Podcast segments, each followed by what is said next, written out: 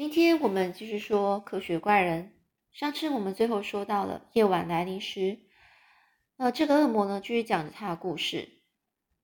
这农舍里面啊的灯光啊持续亮着，所以就算没有太阳，我还是可以看到这邻居啊，这人类邻居所所在做的每件事情。到晚上的时候，老人呢是拿起乐器演奏，年轻人呢。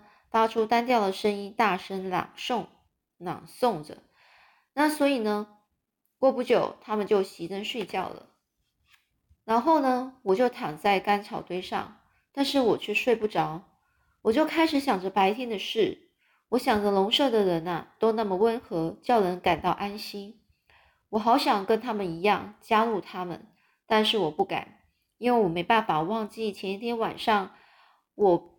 我遭受到的对待，那些其他的野蛮村民对我很粗暴，所以我决定再观察他们几天，就是观察这个农舍里面的人。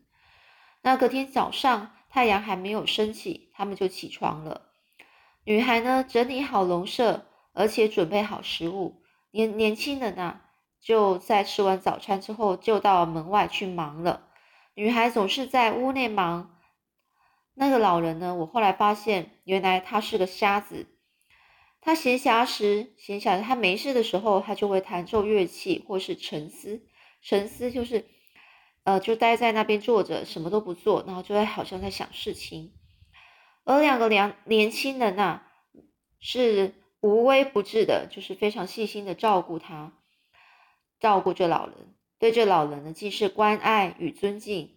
而这老人也总是很亲，以亲切的笑容来回报他们。经过一些时间的观察，我发现他们不全然是快乐的，不全然就是不是全部，看起来不是全部的意思，就是看起来是快乐，但是事实上不快乐。他们经常啊都会各自各自自己呢流着脸，都会在自己一个人的时候流着眼泪。我虽然无法明白他们为什么不开心，但是我却受到他们的影响。为什么这些善良温和的人会这么不开心呢？他们拥有一栋温暖美好的房子，能够彼此在屋内聊天。很冷的寒冷的时候呢，有壁炉可以取暖；肚子饿的时候，有美食可以充饥。他们穿着朴实，但是衣食无缺。他们虽然看起来穿着是那种很一般的衣服，但是他们衣服跟食物都没有缺乏。那些泪水到底暗示着什么呢？暗示就是代表了什么呢？是痛苦吗？过了相当长的时间，我才发现是因为贫穷啊！原来他们所遭遇的是贫穷，贫穷会使人如此的痛苦悲伤。他们的食物完全是来自于呃菜园中的蔬蔬菜，以及一头在冬天牛奶一头在冬天的时候牛奶产量非常少的母牛，因为冬天它的主人们几乎买不起食物来喂它。我相信他们一定经常挨饿，特别是这两个年轻人，因为有好几次他们都将食物放在老人的面前，自己。却没有保留任何的食物可以吃，这般关爱呢，感动了我。我原先习惯在夜晚的时候偷吃他们的那些存粮，就是粮食存货，但是我发现这么做会让他们饿肚子，于是我就自己到呃附近的森林里面去采集那些莓果、坚果以及根茎类植物。我也发现到一个能够帮助他们的方法。那个年轻人每天都花时间收集木材，所以呢，我就在晚上的时候，我时常拿着他的工具到森林里去，并且带回来足够他们使用的好几天的那些燃料。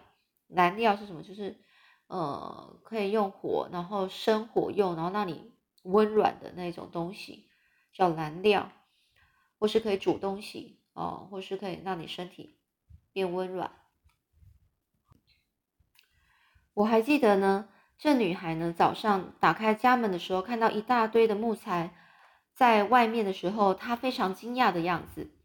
年轻人呢，急忙跑跑到了这个女孩的身边，他看起来也是很惊讶。那天，年轻人没有再去森林里，而是留下来修理那栋农舍，在草原里帮忙耕种。我为此感到非常开心。我渐渐的从他们的言谈中记下一些我熟悉的物品名称，例如火、牛奶。面包，还有木头，以及他们对彼此的称呼。老人是爸爸德拉西，女孩叫做妹妹或是艾格莎，而年轻人则叫菲利克斯哥哥或是儿子。当我能够发出与他们相同的声音跟单这些单字的时候，我感到非常的幸福。后来我才知道，这些语言与当地居民所使用的语言不太一样。我跟着笼舍里。的人学的是法语，就这样，我偷偷摸摸的度过了冬天。我非常喜欢他们，他们悲伤的时候，我会感觉到我自己也很消沉，消沉就是难过。当他们快乐的时候，我也感染了他们的喜悦。我发现，我察觉到老人时常是要，时常是在鼓舞着、鼓励着他的孩子。他的语调呢，使人感到平静。他仁慈的表情叫人安心，而艾格艾格莎这妹妹呢，总会尊敬的聆听着这老人的声音，他的话。而这这个艾格莎，她的双眼呢，有时呢会泛满着泪水，但她都会偷偷的擦掉、擦去、拭去她的泪水。我发现艾格莎通常在聆听他父亲的规劝后。他的表情和语调就会变得比较轻快、轻松，但是菲利克斯就不一样了。他一直是他们这这全部中最忧伤的。尽管如此，他的声音比他妹妹的更加愉快，特别是与他父亲对话的时候。在贫穷困苦的生活中，菲利克斯会高兴地摘起雪地上第一个探出头来的小白花，送给他妹妹。在大清早。大清早的时候，他会趁妹妹还没起床时，就清掉那些牛棚小径上的积雪。我也注意到，这个菲利克斯哥哥呢，他会帮邻近的老农夫工作，时常只时常到晚餐的时候才回家，但是却没有带着木头回来。不过他总是会很惊讶的发现，一直有人帮他补。补足那些库存，就是那些木材、木头，哦，或是那些燃料。其他的时候，他会在菜园里工作，但是这炎冷的寒季节里，能做的事情很少，所以他会为父亲或是妹妹朗读文章。我欣赏他们优雅美丽的气色，就是他很欣赏他们的表情，他们的呃整个容貌。刚开始我看到自己的样子时，是非常害怕、惊讶的，往后退。我无法相信那个从镜面上或水面上照出来的人是自己呀！哎呀，原来我的脸上是这么如此畸形丑陋的脸孔，我怎么能够轻易的踏踏入人群呢？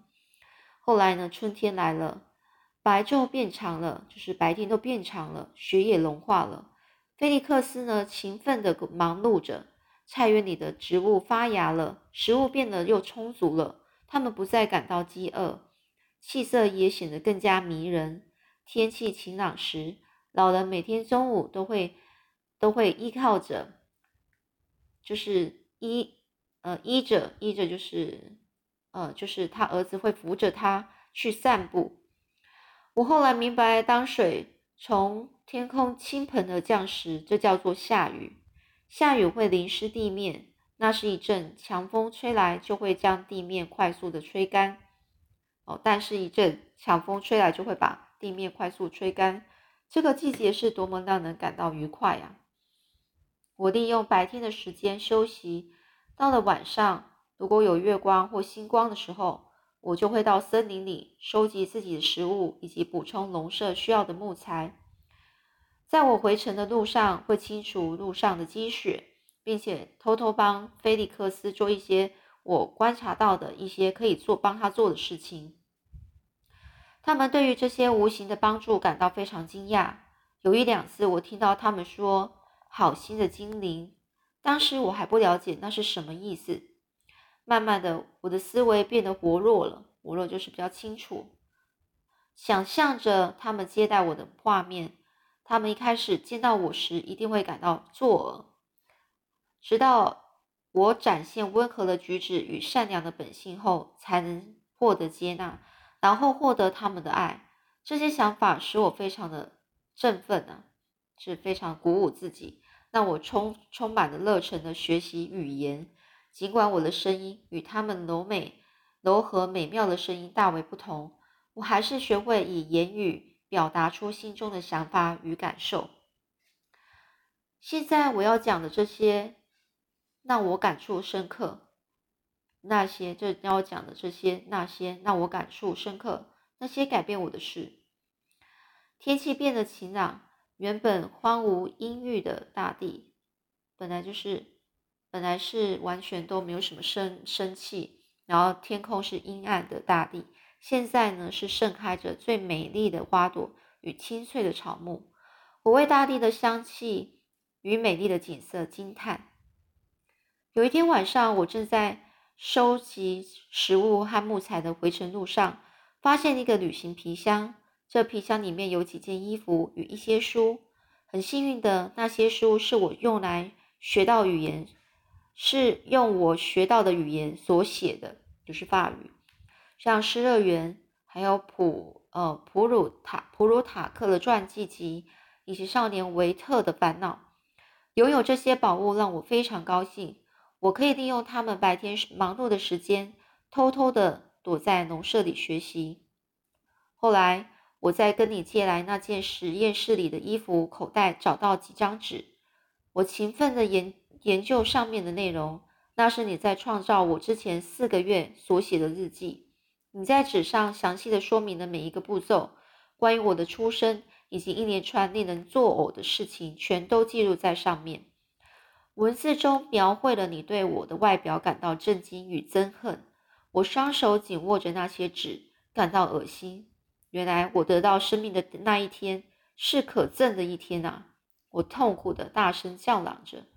我看着楼舍的人，他们是那么的友善仁慈，我相信他们会理解我。会同情我，并且不会在意我畸形的外表。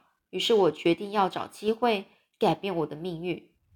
虽然如此，我却是迟迟不敢行动，因为那些担心的事情，因为我一直担心这些事情呢会不如我的想象、我的预期，担心他们呢会跟其他人类一样，对我的外表感到非常的憎恨。就就算我努力克制这些恐惧，幻想着老人菲利克斯与艾格莎，他们全是以天使般的笑容接纳我，一起和他们愉快的谈天说地，但那全部都是幻想。秋天就这样过去了，看着树叶腐烂掉落，树林变得荒芜阴郁，天气也变得寒冷。当花朵、鸟儿以及夏天的晴朗都离去的时候。我花更多时间观察农舍的一家人，他们的快乐没有因为夏天的离去而消失，依然彼此关爱着，分享着喜悦，互相依赖着。周遭的琐碎小事都不足以影响他们的幸福。我内心非常盼望加入他们，祈求他们能够以亲切和蔼的眼神看着我。这是我唯一也是最热切的希望。这一路观察下来呢？他们不曾狠心对待来到门口寻求帮助的的可怜人，所以我相信他们不会带着鄙视与震惊的表情排拒我。冬天到了，这时候我开始反复思思索着要将自己介绍给龙舍一家人，我脑海里就开始想着许多的方法，最后决定在这个失明的老人独处时登门拜访。